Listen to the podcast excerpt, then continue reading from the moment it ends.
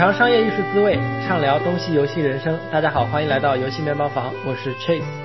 呃，今天呢，我们想聊一个最近比较火热，引得整个游戏行业非常焦虑甚至深思的一个话题，就是 UA 用户获取。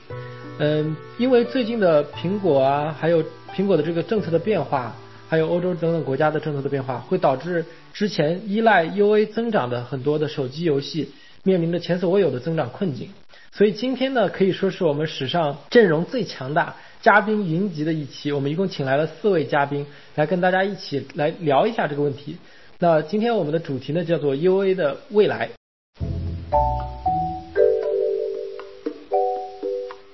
首先，第一位呢是一鸣，他是来自 Scopely 的 UA Director。第二位是桑婷，他现在是在 FunPlus 做呃增长产品的产品经理。呃，第三位是米娅，他是来自我们。呃，国内 App Growing 的这个 UA 分析平台的呃同学，最后一位是丁华，他是现在在 Activision 动视做呃数据相关的数据科学家，他也非常有很多那个对于 UA 和增长方面的一些专业的知识，所以对大家欢迎一下各位，先请各位嘉宾给大家打一个招呼吧。那先让一鸣开始。Hello，大家好。啊，我是一鸣，然后目前在 s o f i 负责我们这边 casual casual 游戏的呃用户增长相关的一些业务，嗯，然后嗯，就像 Chase 刚刚所说的，有就在去年前年就是两年内发生了在这个领域发生了很多变化，然后对未来有很多啊不确定的一些预判，然后就也很想跟大家一起在这里探讨一下，集思广益一下，看看大家对未来都有一些什么样的展望。好的，好的，欢迎一下一米，然后是桑婷。Hello，大家好，是桑婷。然后我现在在 FunPlus 的广告技术部门担任产品经理，呃，增长产品经理。然后我这边主要负责的是素材板块和现在在做的自动投放板块。呃，然后今天的话，很高兴和大家一起去畅聊一下关于这个 UA 方面的一些现在碰到的瓶颈和大家的一些想法。希望大家的这些建议和。呃，想法对对各位听众有有帮助吧？嗯，还有对我们自己都有帮助。嗯，好的，欢迎欢迎。然后接下来是米娅。好的，Hello，大家好，我是 AppGrowing 呃 Global 的 Mia，。然后我们是一家第三方的素材情报工具。那我个人是主要负责中国出海和海外本土的营销和商业化的工作。啊，因为我面对的客户群体其实主要也是 UA 为主，那么在一个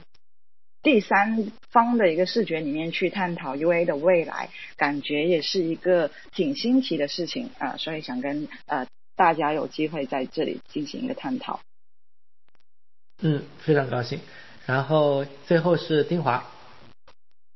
Hello，大家好。呃，我是定华，现在是在呃公司的手机部门这边呃作为智能增长的负责人。然后我这边的主要的职责范围呢是给市场团队呃提供数据和技术支持。然后数据这一块的话，主要是包括数据各种买点、渠道、呼应配置、SDK 整合、数据合规，还有自动化报表。然后技术支持这块的话，就分为工具类还有模型预测这两块。对，然后今天的话非常有幸能来到这里跟大家探讨一下以后 UA 的未来，然后就可以看看呃 BI 和 UA 是怎么一起配合去更好的拥抱这个不确定的未来吧。嗯，说的非常好，再次欢迎四位嘉宾啊。然后就听众朋友们也可以看到，就是我们今天四位嘉宾的呃大家的背景都是不同的，有人是来自第一线的投放团队的，有人是在后台做呃投放产品或者数据分析的工作。然后，另外就是我们有两位嘉宾是来在美国这边，另外两位嘉宾在国内，但是他们的目光也是投放在了海外市场。所以呢，今天非常期待呀，非常期待这个四位嘉宾能够在我们接下来的录制和聊天过程中能碰撞出一些火花。话不多说，我们先聊第一个话题啊，就是说 UA 的现状是什么？因为我个人呢对 UA 其实也有一些了解，但是毕竟没有像各位这么专业，所以想听一下努。米亚这边能不能给大家介绍一下，就是现在 UA 所遇到的一些呃变化，甚至是困境，到底有什么确切的一些表现？好的，呃，因为我们是一个广告数据的一个监测工具嘛，所以也想在呃广告以及广告成本呃，或者说是中国开发商在海外的一个情况，这三大方面进给大家进行一个呃呃探讨吧。呃，我大概是拉了一下今年二二年上半年的一个数据呢，呃，在整个海外广告的市场里面，呃，手游的广告量占比是接近了百分之四十的。那么像呃购物类的产品，其实它的受众是比手游的受众是大得多的，但是它的广告占比却不到百分之十。那同时呢，我也看到了在整个呃手游广告的一个份额，它还。环比上一个周期是上升了百分之八点五，那么手游它广告的一个占比总量和增速都非常高，那我们可以肯定的是，呃，海外市场上面手游行业对于呃流量的诉求是很明显的，那呃也会越来越依赖买量这种方式进行获客。呃，手游对创意的要求和需求都非常的强烈，那相应的也是倒逼着中国出海的 UA 同学们在贴合海外本土文化的同时，要提升对呃创意的挖掘以及快速应用的一个方法。那么这个是整个呃大盘的一个广告量去呈现的一些小数据。那么呃，通过今年上半年 Facebook 以 Facebook 为例，这个渠道它的一个 CPM 的一个成本数据啊来看整个全行业大趋势的一个呃变化，我们是可以看到，就是今年二到四月份的一个 CPM 啊是出现了比较大幅度的一个波动的，那直到四月下旬才慢慢的回落到低位，并且保持相对比较低的一个水平。那么因为四月其实是一个。嗯，比较有历史代表性的一个呃月份，因为在四月底的时候，中国呃上海发生了比较严重的呃疫情，呃我也不确定，就是四月份它之前发生比较大的波动，到了后面比较平缓，会不会跟呃中国比较大的呃手游聚集地上海它发生疫情是有关系的？那么如果说我们呃分地区来看的话。欧美、呃、澳大利亚等一些非常具有代表性的一个市场，它的 CPM 是非常的平稳的。那今年上半年也没有说出现比较大幅度的一个上升或者是下滑。呃，刚刚我们提到就是呃 CPM 波动，它其实主要是出现在像日本、呃印尼还有中国台湾这样子的一个呃亚洲市场上面，呃可能会看出就是呃像日本。或者是印尼、中国台湾，它其实是相对其他国家可能是相对比较小的一些国家。那么它可能就是一款手游或者是多款手游，它同一时间进入这个市场，可能就会对整个市场的 CPM 的成本造成非常大的一个影响。那么呃，第三个板块是呃中国开发商在海外的一个情况，其实是非常有意思的。呃，我。我们平台监测到了海啊海外有大概是超过了两万多家的一个手游发行商，那么其中中国内地的开开发商它占比是百分之十左右，然后中国开发商它发行并且是进行投放的游戏数量可能呃占到整个大盘的百分之十二左右，但是如果说我们将目目光聚焦到呃广告投放量级最高的前五百个产品里面。就会发现一个特别有意思的事情，就是国产出海的游戏，它的占比马上就飞升到了百分之四十三。那再进一步的话，我又拿了 Top 一百的游戏去看，发现国产的游戏占比就达到了百分之四十六，就是几乎接近一半了。啊，从这个数据上面来看，我们可以看到啊，就是整个中国出海游戏的大军在买量上其实非常具有竞争力的。中国出海的游戏，它的广告量普遍投放都要高于其他的海外游戏。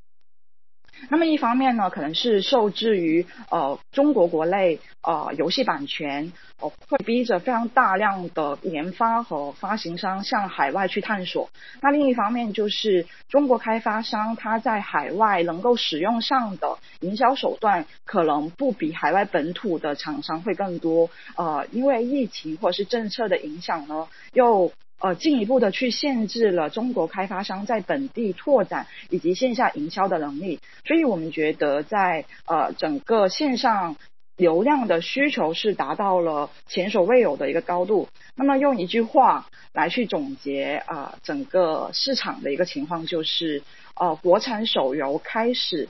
席卷和内卷全球。其实 IDFA 它出现了之后，呃，会让我们发，因为 IDFA 它主要是集中在 App Store、iOS 上面嘛，然后我们从呃，二零年到二一年到二二年的数据来看，其实整个大盘是更倾向于去推广 Google Play 的产品，或者说在 Google Play 的游戏量级以及游戏投放量级都远高于啊 App Store 的。哦，其实会发生特别大的一个影响在这件事情上面，而且现在在国内去探讨怎么去解决 IDFA 它对呃饮食政策以及对广告主营销的一个矛盾点，其实目前来看是没有说探讨到一个非常理想或者是有针对性解决的一个方方法。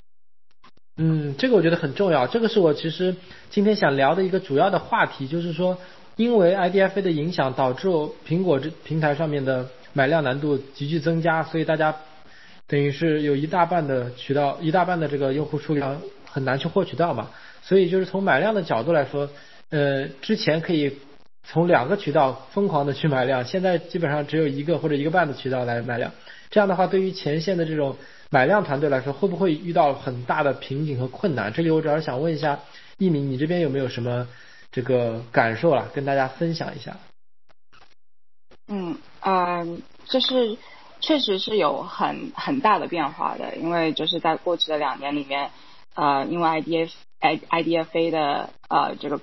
政策的变化，我们就是在前线就是也看到了很多，呃，就像刚才呃米娅说的，就是会有很多广告主会把他们的重心放到放到安卓上面，但是呃有一点就是大家同意的就是说。因为虽然虽然说现在可能针对 iOS 呃的 target 会变得更难，就是更 personalized target 会变得更难，但是这个市场还是在那边的，对吧？就是那些 iOS 的 owner 他们还是在用他们的 iOS devices，然后就是它的这个市场还是在那边的，只是呃在 UA 这边或者用户增长 team 这边可能会更要考虑到如何。能够改变策略来更好的 target 到这群用户，能呃呃就是 target 到他们想要的用户。如果没有在没有 IDFA 的情况下，嗯嗯，现在就是说，嗯，在过去的两年两两年里面，就是可以看到，如果就纯关注安卓上面的安卓方面的一个趋势的话，嗯，就是可以看到就是。三个字贵贵贵，就是就是每年越变越贵，然后不光是呃不光是一些就是大的传统的渠道，然后一些比较小的渠道或者 DSP 上面也也基本上呈现同样的一个趋势，然后但是在可能在一些比较传统的渠道，像 Face Facebook 之类的会呃越发的明显，然后这个就是也导致现在一个我觉得游戏手游行业的一个困境。嗯，就是会导致嗯老游戏的持续增长会变得更加的困难，然后新游戏要上线也会变得更加的一个更加的呃艰难吧，因为就很难在一个低成本的情况下来监测，OK，我在这个我 soft launch 的就是这个表现怎么样，所以就会就会让一些小的，我觉得对于一些小的开发商和发行商来说是一个更加困难的情况。嗯，然后在就是在 UA 前线这边的话，在呃买量这边就是会发现有很大的变化，是从更嗯曾经会更精细的来 target 我们的 audience，比如说以前有 look like audience，以前会就是制定很多 OK 我要 target 这个 demographics，然后呃我知道我的主要的 target audience 是男的女的，我们就会做一些很精细的。调整在在这个 target 方面，但是现在慢慢的，在过去的几年里面，就会变得更加的呃更加的 broad，嗯，因为因为一方面是因为所有的渠道都在变得更加的贵，所以一呃如果不放开我们的 target 的话，就会呃使这个使这个我们的成本变得越发的高，然后另外一方面也是因为就是市场的饱和，我们的这个。Target 的群体，他们对很多同质的化的内容，就可能已经感觉到很疲惫。我们如果就是一直在反复 target 一个比较精细化的群体的话，他们看到的内容，呃，就是年复一年都是差不多的，就是很难能够有效的转化他们。啊，是的，这个我其实从玩家的角度也有这样的感受吧。就现在我经常看到 Instagram 或者 Facebook 给我推的，我比较感兴趣的，比如说 RPG 啊什么的，Forex 那些类型的游戏，我基本上已经不太感冒，基本上已经转化不动了。对，所以就是这是一方面是就是一个市场的饱和，一方面也是就是因为这个 IDFA 的呃变化引起了一个一个用户成本呃获用户获取成本的一个增加。哎，一鸣，不好意思，我打断一下，我就想问一个问题，就你一直说贵贵贵贵，我就是从门外汉的角度想问一下，到底有多贵啊？就是你有没有这个具体的数量级或者数字来跟大家分享一下？嗯，就是可能。我肯定不能说一个就是很具体的数字，但是如果从百分比来看的话，可能在过去的三五年里面，可能增长是会超过，就是你的 CPI 的增长是可能超过百分之一百。嗯，哇，就基本上翻倍了。对，然后嗯，不过也可能看就是呃你的游戏的品类吧，可能不同的品类还是会有很多很很不一样的趋势的。嗯，所以我现我也不能就是呃概括到所有的品类，嗯，对，然后另外的话，感觉现在嗯就是因为 IDFA 呃，然后更 privacy driven 的整一个大市场的环境的话，也会感觉让一些就是在广告平台这一块也发生了很大的变化，就是因为一些比如说像 Facebook，他们作为一个大鸟。就是肯定是会被更加关注，所以他们要要更加的 comply with 这些 policy，然后这就影响到他们的 revenue，就感觉好像他们的财报什么大家都可以看到，就是呃就是 quarterly 的都不是表现的不是很好，然后这可能会给呃就是会给到一些其他的平台一些机会，我们这边也会确实看到一些除了 Facebook 之外的一些渠道会有一些新的增长，然后另外也会看到就是。可能会有一些新的新的，除了传统的渠道的一些呃一些冒头啊，就是可能会有呃，比如说 Connected TV 啊，可能会有一些啊像 TikTok influencer 这种的渠道出现。这个我们之后可能也可以再继续深入的聊一下。嗯，好的，谢谢你，非常详细的一个解释啊。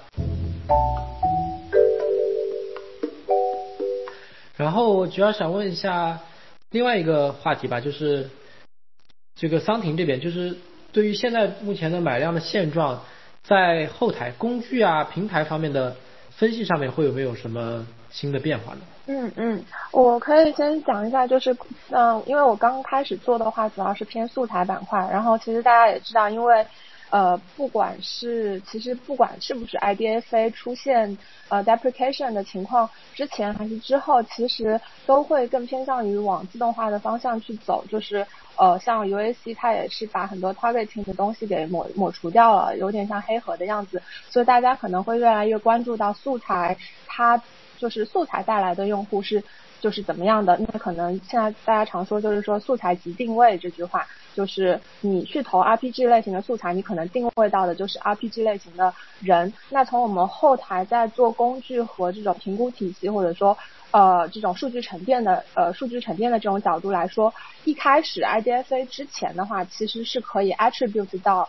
就是可以归因到就是 campaign 层级、a d s e t 层级，甚至说是素材层级是可以归因到的。但是 IDFA 出来了之后，就是素材层级其实是被抹掉了很多的，就是只有百。假如说就是百分之十五的人去通过了 IDFA consent，那我们就流失掉了百分之八十五的这个数据量。然后你其实最多的话，我们在看数层面，呃，我觉得就是 f o n f a s 其实做的已经是行业比较领军的一个 iOS 十四的看数的呃一个解决策略了。然后但是呢，它也是解决了到这个 campaign 层级的一个看数的问题。到了素材层级，其实也是流失掉了很多的数据的。所以呃，就是我们现在就是呃能做到的东西，就是一个是我们会和 Facebook 和谷歌的一个数据库进行一个合作，就是呃我们会和就是平台进行一个呃比较密切的合作，包括说 Facebook 它会推出一个叫 Advanced Analytics，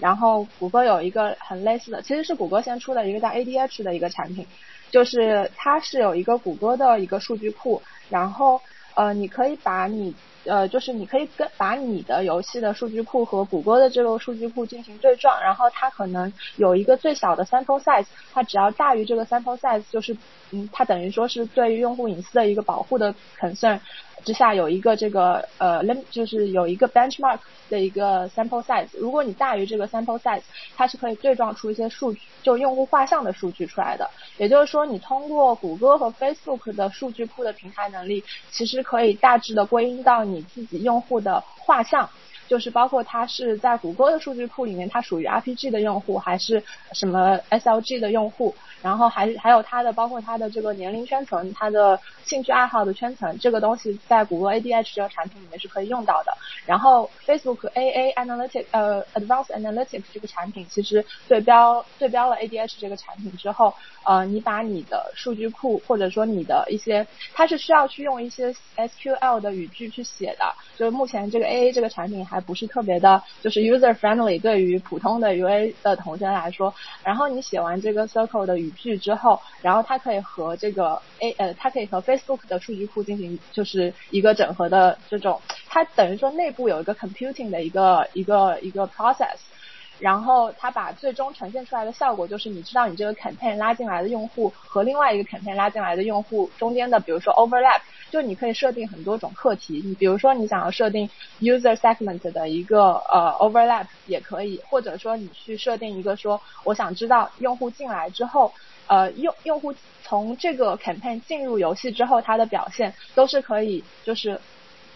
就是我我的意思就是说，其实你是可以和平台进行一些合作，去共创出来一些东西，呃，包括说 AppsFire，呃，因为其实呃，就是我记得是去年十二月的时候，除了 IDFA deprecate 之之后，其实呃 Facebook 有一个 AMM 也就是 deprecate 了，但是呃就是等于说是把素材层级的一些数据都没有办法回传给广告主了，但是如果你可以跟 AppsFire 形成一个合作的话。其实呃也可以回归出来一些，就是抹除掉一些用户信息的数据出来。所以说就是嗯，在这样一个环境之下，其实很多的，就是我们说广告链路当中的不同的 stakeholder，其实是可以互相之间做一些联动和合作，然后把这个呃由于 iOS 带来的一些影响给稍微的 mitigate 掉一点。对，然后这个就是说呃举了两个例子吧，AA 和 ADH 这样的一个产品其实是可以。呃，相对的辅助你去进行一个数据的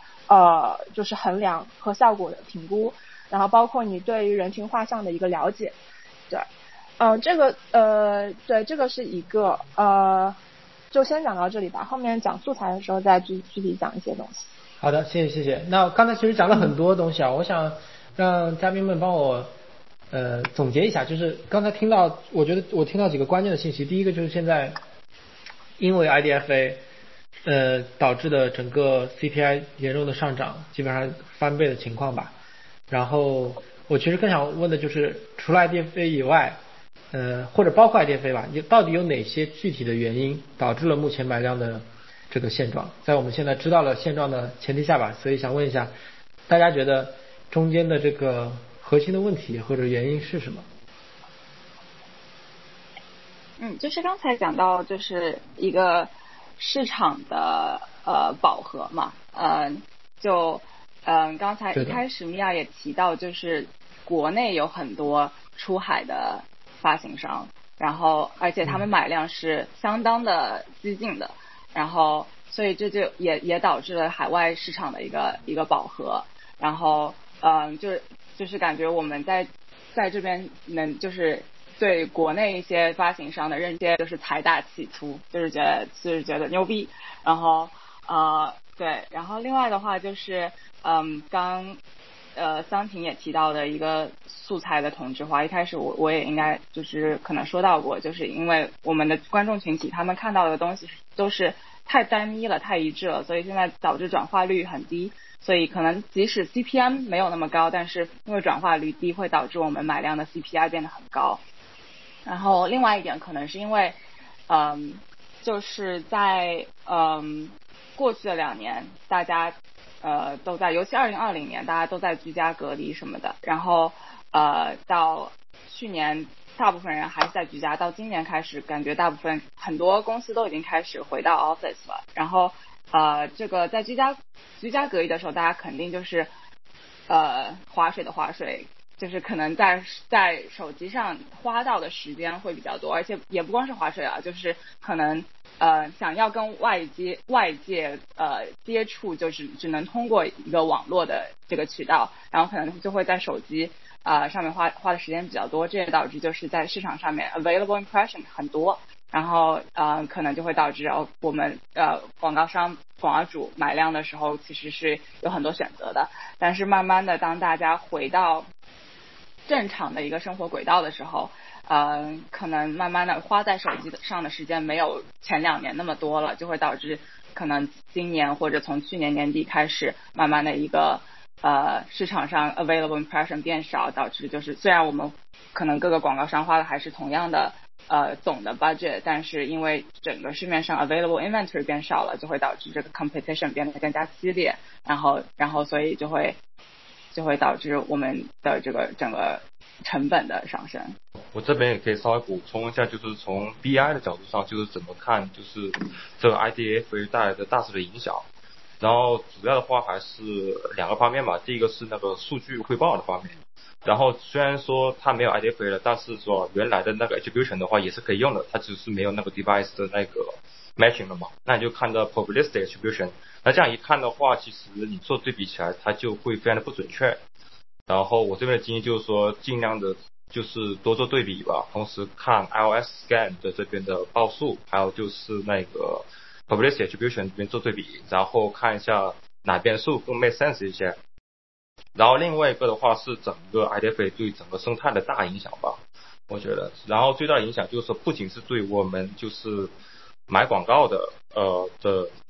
的团队来说，其实的话对于 Facebook、Google 这样的大玩家、大生态玩家也是有很大影响的，尤其是在底层算法上面，对他们影响特别大。就为什么早期很多时候我们在跑 S 的时候呢，发现它的 performance 的话跟 Pre IDFA 的话是差距很大的。然后另外一个就是因为 IDFA 如果是 deprecation 的以后没有 IDFA 的以后呢，那你想做那个 targeting，然后就做 suppression 就做不了了，所以的话就导致你的本身你的购买的效率就很低，然后你能买的 campaign 带也会非常的有限，在目前这个情况下，所以的话就是总体来说呢，就是。根据我们这边呃动视的经验，就是说持续的会在 iOS 上做一些测试，还有就是不做一些优化，然后同时的话去跟进这个市场的动态，然后去看一下是否做一些更多的那个投入吧。因为安卓那边的现在目前情况就是竞争非常的厉害，大家都在疯狂的往安卓投，但是过了明年之后，安卓也会有类似的限制的。嗯，就想补充的。谢谢谢谢。然后刚才有说到了一个很，就是刚才那个桑婷啊和一敏都说到了一个很关键的信息，我想就是 quote 一下，就是说关于这个之前我们可以做很精细的 targeting，现在因为种种原因，我们做的 carving 其实是越来越傻瓜，越来越粗放了。所以我想问。对，主要是丁华，包括一米和桑宁啊，就是一个很关键的问题，就是大家觉得未来 UA 的一个趋势是会不会更加越来越自动，或者说更尖锐的问题就是之后 UA 投放会不会被机器所取代？嗯，关于这个话题，我觉得自动完全自动化的投放，呃，理论上来说是可行，但现实上并不可行。呃，之所以这么说，以前我在媒训中，也就专门负责 BI 这块，我们有就是尝试过做完全自动化的 UA 投放，但然后但是的话，它需要非常大量的资源投入。第一个是对工程师的投入，还有就是因为毕竟嘛，我们是买量的，对不对？然后我们所建的所有的 API，那都是根据渠道那边做的变化。如果只要渠道做任何的 API 的变动，你都会做改动，所以话工程师上投入是极大的。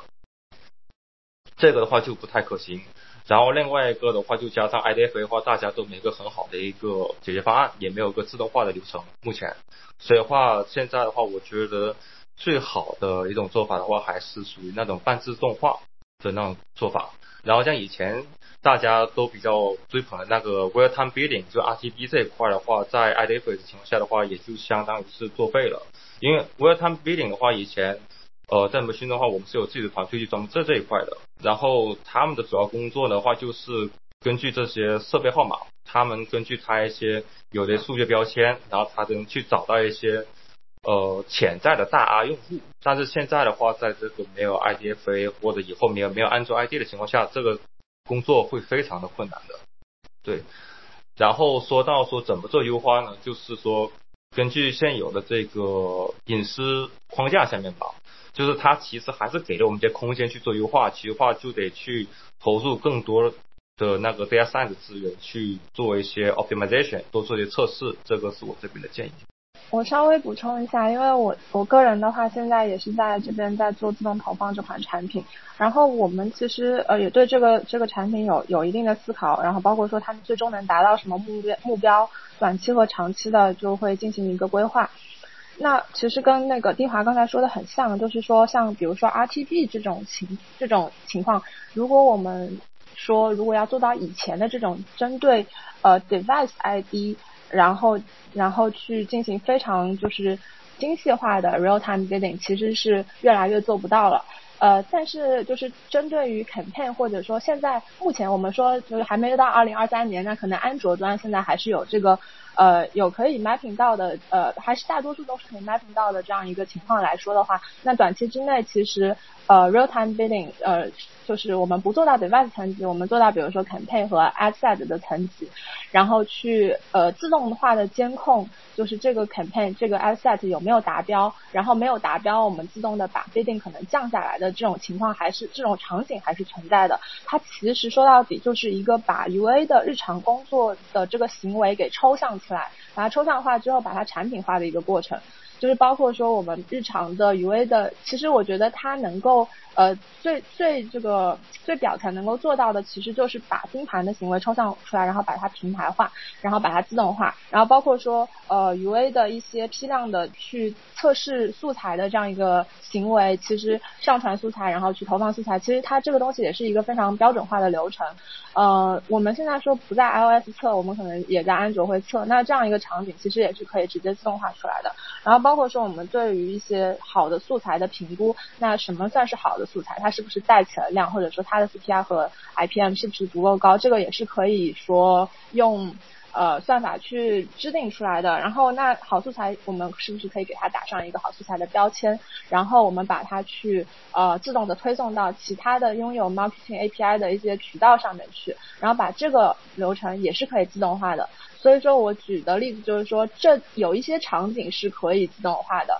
但是有一些场景是不能自动化的，就是包括说你对于市场的 CPM 的波动的一个把控，就是呃有一些渠道它是不是最近是有一个红利期的，然后甚至说某一些版位这种非常就是定制化的东西，如果是用呃机器去，机器可以去就是。呃，非常 broadly 或者 high level 的去做一个监控的，这个是可以的。就比如说，我对于某一些对所有的渠道的 CPM 在这两天的波动进行一个预警，进行一个就是。呃，就是自动化的监控，这个是可以做到的。但是，比如说，那它这个版位进行了一个调整，那它这个版位，比如说 TikTok，它现在正好要推我们的这个，比如说 Reels 或者是它的直播的这个板块，可能这个板块它在后台的一些设置上面，它甚至是有一些漏洞可钻的。那像这种增长黑客上面的一些东西，是需要 UA 的同学有很强的市场敏感度，然后去进行这种策略上的把控。然后，那这种。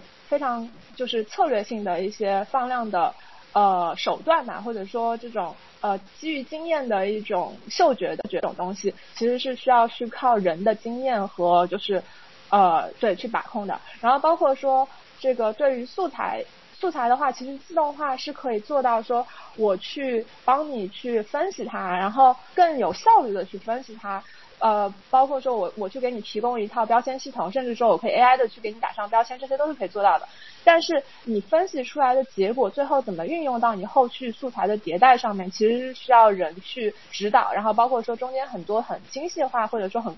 它不能用工业化的手段去取代，而是说就是很匠心的一些东西。就是你你会知道说什么样的视角，然后怎么样去拍你的这个呃。你的这个视频，然后什么样的 gameplay，用什么样的节奏，甚至，呃，然后是能够达到最好的效果。这个机器可以给出它的一定的 insight。现在有一些三方平台，甚至都可以，就是你去买它的服务，它也是可以帮你做这件事情的。但是人最终就是这个这个素材它能不能爆量，呃，它能不能就是就是突出市场的重围，它成为一个非常能够爆量来就是带量的这样一个素材，呃。就就这么说吧，就是我们可以提高它的底线，就是自动化可以提高素材成功率的底线，或者说素材我们去推送它，呃，让它嗯投放到更多渠道的这样一个底线。但是最头部的那百分之五还是要靠人去想出来的，啊，所以就是嗯，我意思就是说，可能我们会更倾向于说用自动化去取代一部分的这种繁杂的操作，然后呃，人的话是作为一个就是嗯。策略的提供者和最终的一个执行。嗯，对，对这个总结我觉得很很到位啊。对，这一下子把我的刚才的问题给把我的疑惑给解答了。就是人在策略层面，在审时度势这个方面，真的是无法被机器取代的。这个也要坏到其他的一些方面了。接下来，我觉得想刚才大家说了很多关于这个呃 UA 投放的技术细节啊。接下来呢，我们就稍微跳脱出这个。技术或者是操作本身，我想问一下大家，就是因为目前的买量格局的变化，它对整个市场带来了什么样的影响？这一市场我觉得主要指的是整个 UA 关联的商业化的市场，以及游戏团队，他们会因为 UA 的变化对游戏团队造成什么样的理念上的影响吗？对我这边可以就是稍微讲一下我对呃就是这个市场变化的一些观察。嗯，就是感觉，呃，自从 IDFA 这个事情起来之后，就是一些大广告平平台就很明显的从他们的财报刚才也提到可以看出来，他们的他们的广告收入是明显在减少的啊，然后然后与此同时，感觉一些小的呃广告平台可能也就是变得特别的难以生存，然后这就导致了其实或者说催化了一些嗯。就是广告平台的一些整合吧，就是其实感觉在去就过去的两年里面，我们看到了很多行业内的一些整合，在就是有一些跨行业的整合，甚至就是嗯，比如说呃，就是比如说 AppLovin 在过去的几年里面，他们买了很多游戏，他们作为一个他们作为一个广告平台买了很多游戏，然后又同时他们买了一个。呃，广告的 mediation mop，然后他们又又买了 address 一个一个 MMP，所以他们就相当于他们自己就是成为了一个很自给自足的一个一个 ecosystem 啊，然后这个呃，我觉得就是其实他们相当于就是在在做一个自己的呃，就是一个怎么说呢？他们买了很多 data，因为在刚才可能金华好像也提到过，就是现在呃。在这个环境下面，你拥有更多的数据，那你就是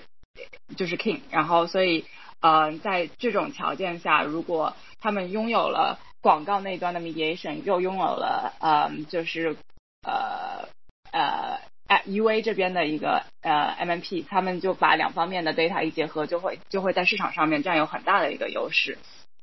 然后，他们也不是一个。呃，也不也也不光只有他们这一个整合吧，在在市场上面之前还有什么？就最近最近发生的是 TapJoy 跟 IronSource，就是感觉他们会把他们的很大量的 placement 和 audience 都进行一些整合，然后嗯，在呃感觉就是现在可能另外会有一些是是算是比较新起的一些公司吧，就是之前嗯可能是呃也是从一些比较。呃，之前可能已经日渐式微的一些呃一些经营模式的公司开始，他们他们做一个转型过来的。因为之前比如说我们能够比较做精细化的 target 的时候，会有很多公司他们其实是卖卖 audience 的，他们就是会通过一些激励手段来来买到一些就是 device ID，然后再再把这些 device ID 卖给我们这些广告主啊。但是现在因为这这方面的 target 能力慢慢变得变得薄弱了，所以他们也开始进行了一些转型。我知道他们有些做就转型做成做成。就是卖卖素材的，卖就是可能和 influencer influencer 合作的一些素材，或者说他们是卖啊呃，就是他们转型成为一个广告平台，然后作为一个 incentivize 的广告平台这样子，所以嗯，就是会导致一些业内曾经呃以另外以就是卖 audience 这个这个形式存在的一些公司，就是逼逼到他们做一些不得已的转型吧。然后，另外在游戏方面，呃，我可能不是很专业啊，但是我觉得就是过去这几年，可能也会有一些大大小小的整合。我觉得就是也是一方面是一个就是 audience 的整合，一方面也可能是 data 的整合。然后还有一方面可能就是因为现在在呃已有的游戏上面做一个增长，就是我们面临到一些瓶颈和困境，所以就是更。短快能够得到成效的一个手段，可能就是啊粗暴的买一些别的游戏进行一些整合，这样子。就是我觉得它其实呃，就融合玩法，它其实和 IDFA 本身的关系没有那么的大，它主要是由于现在 UA 买量困境，就是呃刚才说过各种就是素材过饱和，大家对素材的这种敏感度降低，就越来越不容易转化，然后。在这样的一个困境下面，大家的一个普遍的做法，包括中国公司现在很多公司在探索的一个方向。然后我也知道俄罗斯有有一家就是好像是做那个 play 呃，我忘记名字了，然后之后可以再补充。就是呃，大家的一个思路是这样子的，就是用用一种比较轻量的这种游戏的玩法作为嗯引子，因为这种类型的游戏它的 CPM 或者它打击到的人群。和正常我们如果 SLG 这种非常 hardcore 非常重硬硬核的这种呃重度的游戏，它去买量的时候达到的那个用户圈层可能会不一样。所以说你如果用一种比较轻度的玩法去做吸量的话，它其实达到的圈层是可以达到一个扩量的效果。然后这样的话，你的 CPM 会降低下来。然后包括说，因为这种比较轻度的玩法，它的 IPM 会很高，就是我们常常去衡量素材来说会用到的一个 metrics，就是 install per thousand 呃 impression，就是这个指标如果高的话，因为最终大家会知道 CPI 它就是等于 CPM 除以 IPM，你只要能够把 CPM 这个指标给降低下来，且把 IPM 这个指标给升高上去，你就可以有一个非常有优势的一个 CPI。这个 CPI 可能非常低。但你可也能想到一个问题，就是说你用轻量的游戏的玩法去吸引来的用户，他可能是一个非常轻度的用户，他的付费可能也不是很高。然后甚至说我们刚才说的融合玩法，意思就是说我用轻量的这种玩法去吸引用户，但是实际上引进来的是有一点卖卖羊头呃卖羊呃。挂羊头卖狗肉的感觉，就是你进来的这个游戏可能并不是一个轻量的游戏，可能它是一个 for x 的 game 或者 RPG 的 game。但是由于我们刚才说买量的这个瓶颈，那个 RPG 和 For X 的用户已经被打的，就是它它已经转化不动了。那我用轻量的去转，那我刚才说那个问题就是说它的这个 conversion rate，包括它的 pay rate 都会比正常你去买这种呃你打核心用户的这个群体的 CVR 和呃这个 rate 都会低很多。但是由于你有一个非常有优势的 CPI。然后你去乘以这个 pay rate，有如果说你这两个乘起来的值能够还是优于你平常买量的这个这个最终想要达到的，其实都是回本或者说我们说的 day 三或者 day 七的一个 ROAS，如果它还是能够高于你平时的买量的 ROAS，且它能够打到更广的用户，那你实际上是达到了一个扩圈且能回本的一个作用。所以说现在有很多的这个呃。玩很多的国国内的玩家，然后包括国外国外的玩家，都在采取这样一个游戏前期玩法和买量效果的一个承接的这样一件事情，然后一个一个探索吧。有些有些工作室能够把这个给打成，有些不能打成，中间有很多原因，这个我就不细讲了。但是这个逻辑是其实是通的，这个逻辑是没有问题的，而且你也看到市场上面其实有验证成功的很多这样的一个。情况，呃，举个例子，就是 Evening 这个游戏，它当时，Evenly 应该是一个，嗯，，Evenly 它应该是一个卡牌 RPG 的游戏吧，反正是一个非常重度的游戏，呃，我应该是卡牌 RPG，然后呃，它这个游戏。但是它，你可以在 YouTube 上面看到它的很多广告，并不是打它的核心的这种卡牌 RPG 的玩法，而是它找到了一个吸量的小元素的玩法。就是不知道大家有没有看到过这个广告？可能没有，可能有。就是呃，就是呃，有个有个就是 character，他站在一个塔上面，然后他那个呃抽签子，然后就把那个签子抽出来之后，然后他就掉下来，就是呃，就类似于一个小解谜的一个玩法。然后它其实跟游戏的呃核心的玩法是不一样的，嗯，然后但是就是 e v e n y 的团队就发现了就是这样一个玩法，它非常的吸量，大家都愿意去下载，因为它是一个很有意思的玩法，然后又觉得不是很深度，就是说很多女生可能也会有兴趣，然后很多平时不玩 Forex 的用户可能也会有兴趣，然后他就。然后就是说两两个因素吧，一个是它这样子打出来的这种有呃这种素材，它的 IPM 很高，然后另外的话就是你吸到的用户也不是就是那个就是你平时那个非常非常怎么说非常红海的那个用户圈层。所以，呃，当时那个啊，谷歌也给了它很高的曝光量，就是这个和这个就是很玄学了，就是你找到这样一个东西之后，呃，甚至算法都会帮你去爆量，所以就是这样子，就是一个非常好的循环下来，呃，因为你就是整个的 DAU 做到了非常高，然后他又把它的内置的付费拉得很高，商业化付费拉得很高之后，它最终虽然说 CVR 我们预测它的 CVR 就是。进入游戏之后的留存可能会变低，因为它吸的用户太泛了。但是它最终达成的结果就是它的 DAU 和它的那个呃流水都增长了很多很多，所以这是一个成功的案例。对。然后就是这样的一个玩法的话，你呃放到嗯就是需要在游戏的前期做一个承接，就是如果说你。用这种玩法、轻量玩法去吸用户，但是你游戏当中完全没有承接的话，那那个 C V I 也是承接不上的。呃，就是刚刚香婷呃有提到，就是呃吸量的有小游戏这一类的玩法。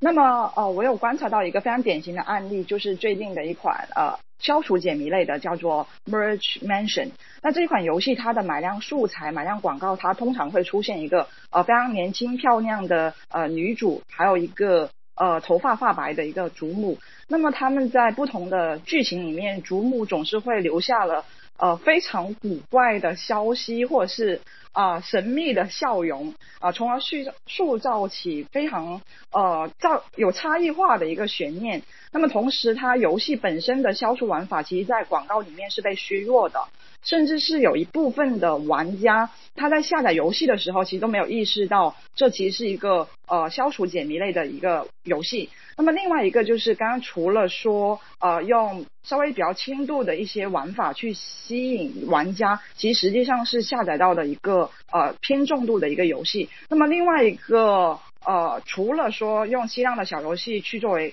广告内容之外，我们还看到了一些跟游戏完全没有关系的呃素材，比如说一些解压类的一个案例，非常著名的一个呃游戏案例就是边锋的 Idle Arcs。他会经常用在呃素材的视频的前三秒，是用一些解压式的呃素材，可能是在 YouTube 上面看的，或者是怎么样，呃放在呃黄金三秒上面去，然后去给用户去营造出一款一种就是非常呃解压或者是好玩的呃游戏的一个直观的一个感受，但是它实际上是一个偏中度的一个放置类游戏。想问一下，什么叫就能不能描述一下什么叫解压式的素材啊？呃，类似就是，呃，像，呃，有狂风暴雨似的将整个江面铺开啊，呃，或者是像女生的那种呃抠手指，或者是一些比较有压迫呃叫什么呃强强制性的那种那种那种叫治疗强迫症的那种啊，对，强迫症，对这个词，所以说和游戏本身一点关系都没有的吗？是的，就是前三秒，其实大家一直在强调就黄金三秒、黄金五秒，但是我们就是最近这一年或者是呃大半年会发现很多的前几秒的素材，的方式跟真的完全跟游戏它本身的内容是完全没有关系的，可能只是一个噱噱头。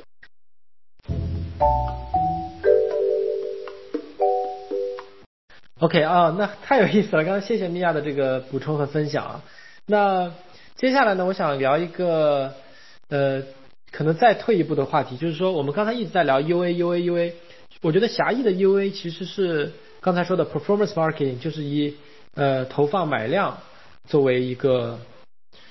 最终就是作为一个主要手段的 UA 用户增长。那么接下来呢，我觉得想让大家呃。就是退一步，我们从更高的一个角度去看，广义上的 UA 就是所谓的就是用户增长，怎么能让更多的用户来进入到我们的游戏里来，呃，给产品增加新的 DAU 和新的新的 install 吧。我想问一下，就是因为目前这个 UA 的现状，大家觉得未来所谓的用户增长，它还会有什么其他的可能性？除了我们大家很耳熟能详的，就是直接投放广告买量之外？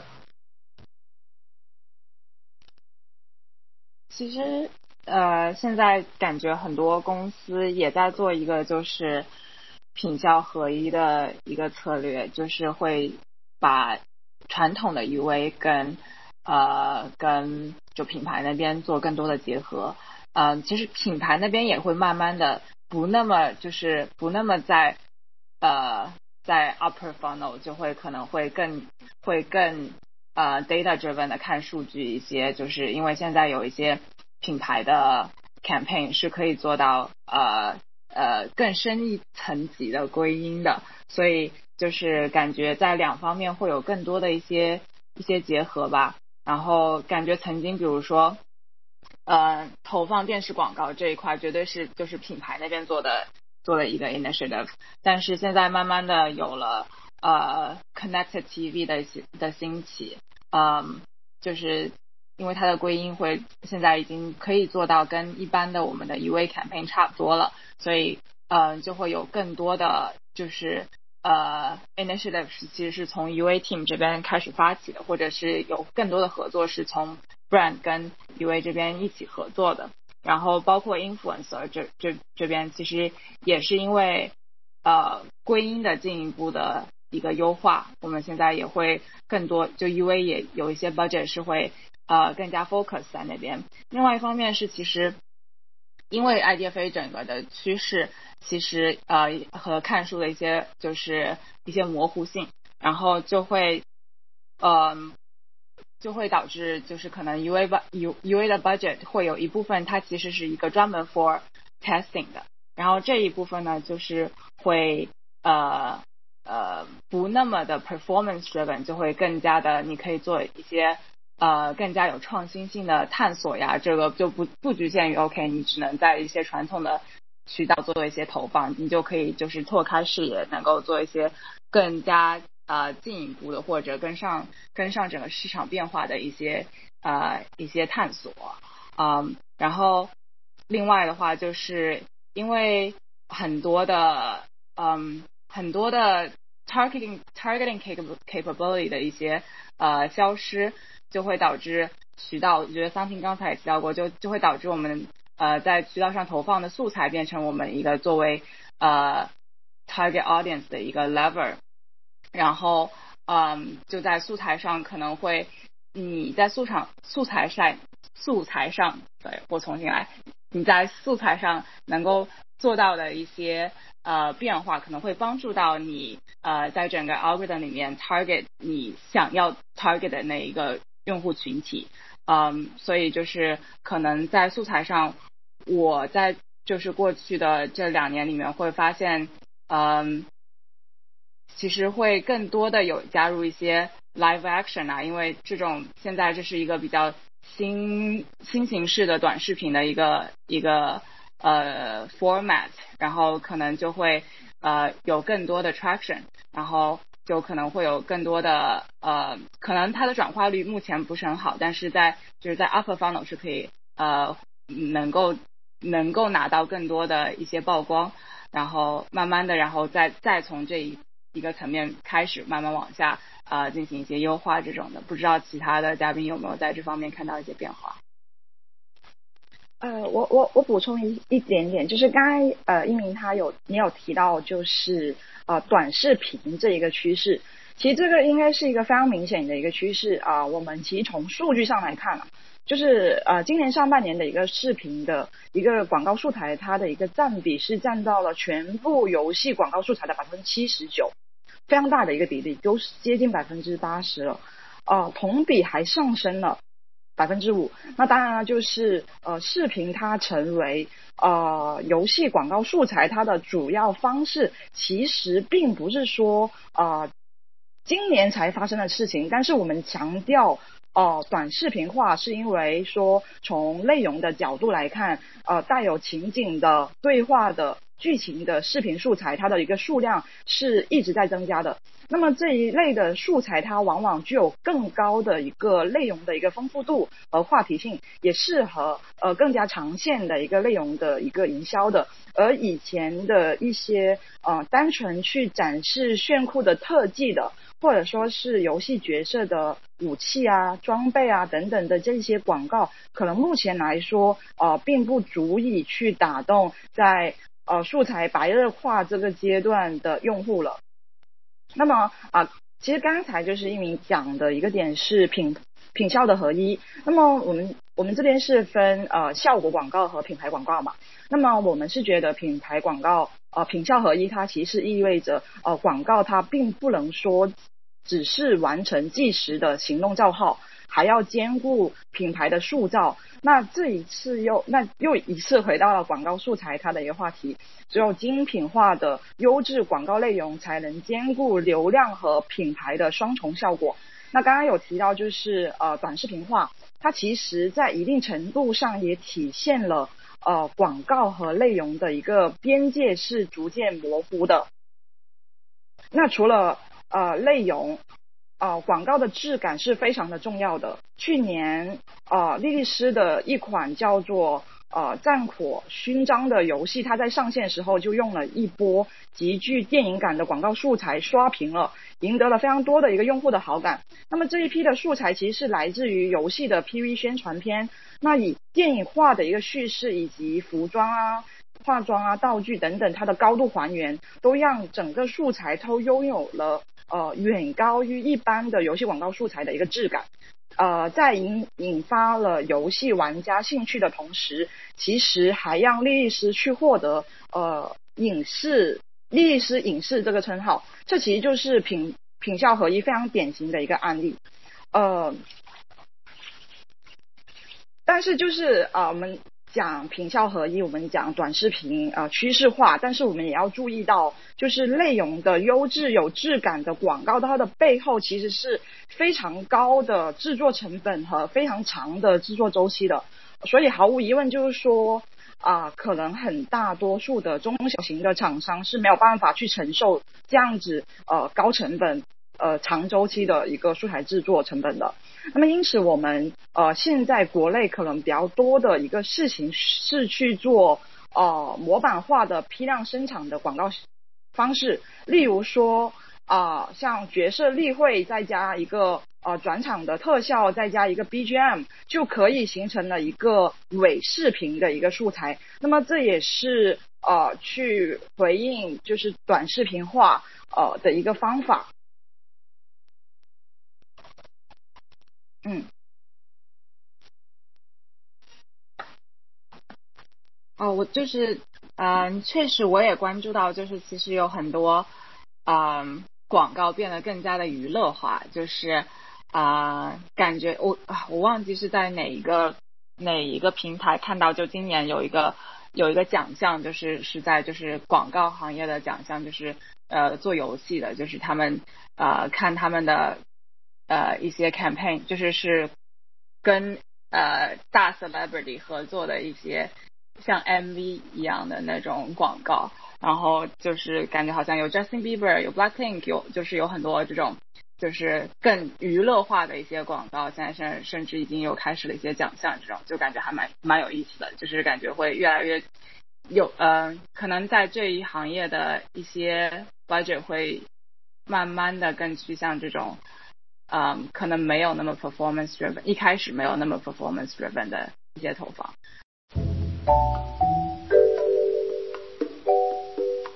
OK，那对刚才聊了很多关于 UA 的技术问题，还有一些呃未来的展望吧。接下来呢，最后其实想聊一个比较 general 的问题，就是关于人。刚才我们其实提到了一个相关的话题，就是在 UA 这个领域，哪些东西可以被人取代，呃，被机器取代，哪些东西是人无法被机器取代的点。那么随着刚才大家说的这个这个思路继续延伸下去吧，我主要是想聊的一个话题就是。呃，之后的这个人才市场，尤其是想从事 UA 这个行业的人，他们会有这个行业会不会就就业环境会不会有什么新的趋势？这个这个职位对于人的个人的素质需求有没有什么新的要求？这个我觉得我想听一下大家有没有什么比较有趣的想法和见解。嗯如果就是说在 UA 前线，UA 就是嗯 buyer 这边的话，可能我觉得你刚才张婷和丁华有提到说，就是很很多重复性的工作，或者很多呃可以由规则来制定，然后进行一些自动化的工作是可以被机器取代的。嗯，感觉啊，就是曾经我们说的这种呃优化师。这个工作可能就是很纯纯的优化师，这个工作可能是可以，就是比较有可能被取在短期内被取代的。但是，嗯，感觉在长线策略上面，啊，在应对一些新的市场变化上面，啊，一这一些的工作，嗯，是无法被机器取代的。那就是要求我们可能对，呃，现在我们对 UAT 团招人的时候，可能会更看重这个，呃。呃，个人的一些个人的学习能力是不是够强？然后，呃，在创新和策略方面是不是有想法？然后对市场是不是保有敏感度？嗯，对，就是在 UA 前线的话，可能就是会有这这些方面的一些考量。就是你刚才说纯纯的优化师那种，是不是就是等于我可以不用去管到底投放的什么素材，或者是做的什么游戏，我只要盯着后台的这些数据反馈回来的数据，我就去。呃，根据好坏吧，然后就去优化每个 campaign 的表现，优化我投放的这个量。对，这个确实完全可以通过这个 machine learning 取代了，对吧？对，素材的方面，我觉得还是有很很大一块的工作。刚刚方婷提到有一些是可以被取代，但是还是有很大一块的很大一块的东西是需要人做一个反馈的，因为毕竟我们 target audience 人，然后呃，就是需要需要个人来就是 input 一些见解，包括一些。呃，新的创新的东西很多，现在也都是呃集中在了素材上面，所以可能这方面的人才会需要更加的注重一些。其实这个我可以补充一下，就是呃，在关于 UA 这个被自动化取代这个话题上，我觉得大家啊完全可以不用担心的。就咱们就可以举一个医医生的那个例子，是吧？就医生做一场那种比较大的手术，二十年前那个其实你的手术成功率是非常低的，但现在的话有更多工具的帮忙，你其实就可以把很多东西你就可以去忽略不计，然后就可以依赖在工具上去帮你完成一些比较复杂的事情。其实 UA 的话，其实它的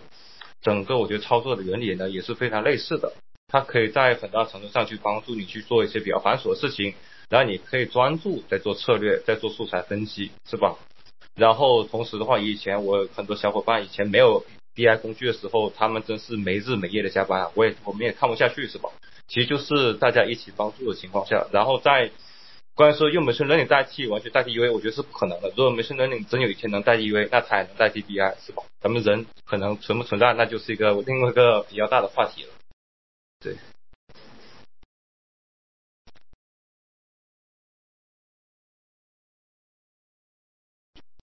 嗯，然后对，毕竟啊，一个机器学习是靠还是要靠人来教它怎么学习的，就是制定策略或者制定规则这方面还是需要人的一些 input。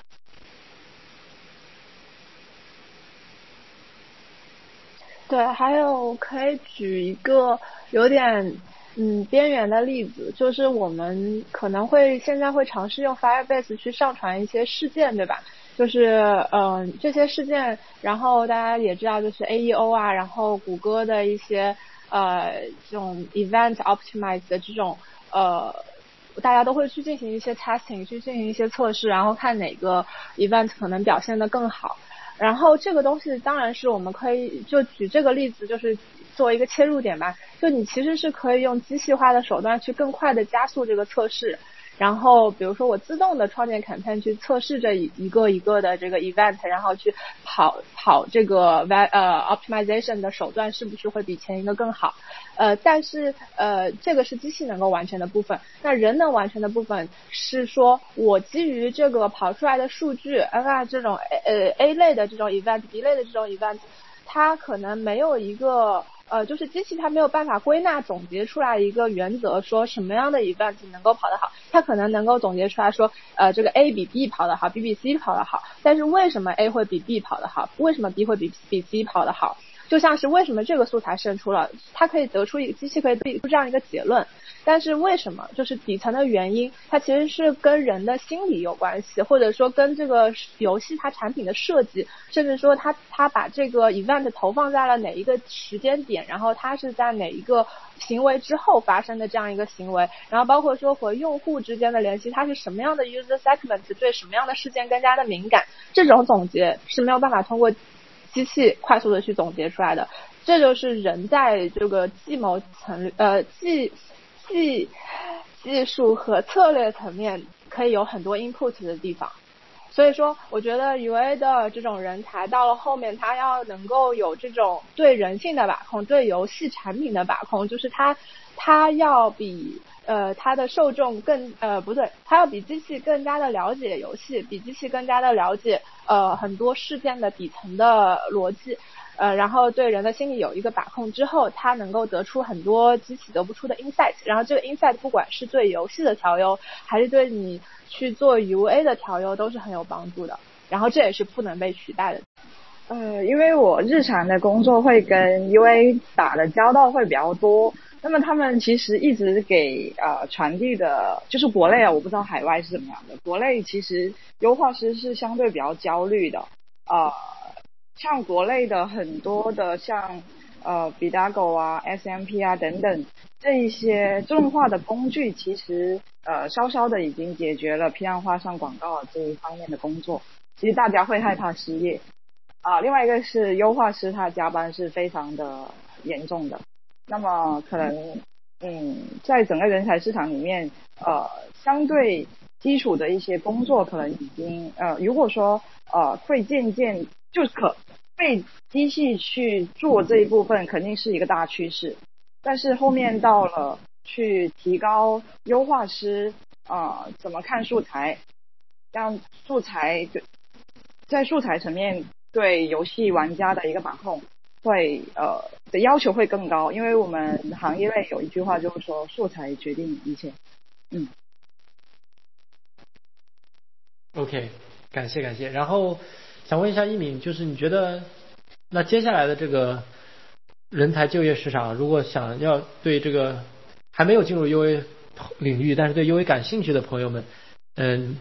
我想问问你有对大家有没有什么建议或者期许吧？嗯，怎么说？我觉得其实 UA UA 入行的门槛并没有那么高。呃，但是就是之后想要在这个行业持续增长，你可呃可能或者持续成长，你可能会呃需要呃就是能够很好的在前期吸收到各个来自各个呃方面的一些信息，并且把它们转化成呃你的 deliverable，所以嗯可能对呃对个人的学习能力还是呃要求比较高。然后，如果听众同学们对 UA 这个行业啊有兴趣的话，就是建议大家多关注一些就是行业内的情况，然后建议大家多看看广告，对，多看看广告，看看啊呃自己作为一个观众对于呃对于广告的一些回馈是怎么样的，因为毕竟就像刚婷刚刚桑婷说到的，其实就是 UA 到后期。或者做素材到后期，其实是对对于人性的一个观察，其实对呃很多市场上面一些热点话题的把控啊，或或者对于一些市场趋势的变化的认识啊，对于呃之后制作这呃制作 UV 素材或者更好的能够呃 target 到我们的受众群体是一个是一个很重要的条件，所以就是对建议大家多看广告，对。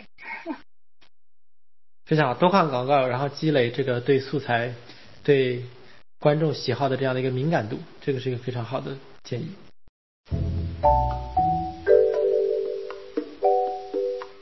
那么，对今天和四位嘉宾聊了非常多关于 UV 的这个方方面面吧，我个人也学到了很多啊。因为时间的关系呢，我们就不继续深入下去了。如果听众朋友们有想要继续深入了解的某些话题呢，也欢迎跟我们联系，我们可以在。继续往这个方向进行一些深挖。那么，对，再次感谢一下四位嘉宾来参加我们今天的节目，所以非常谢谢大家。接接下来有机会我们可以继续交流，谢谢。谢谢。好，谢谢，拜拜。好，那么今天的节目就到这里了，拜拜。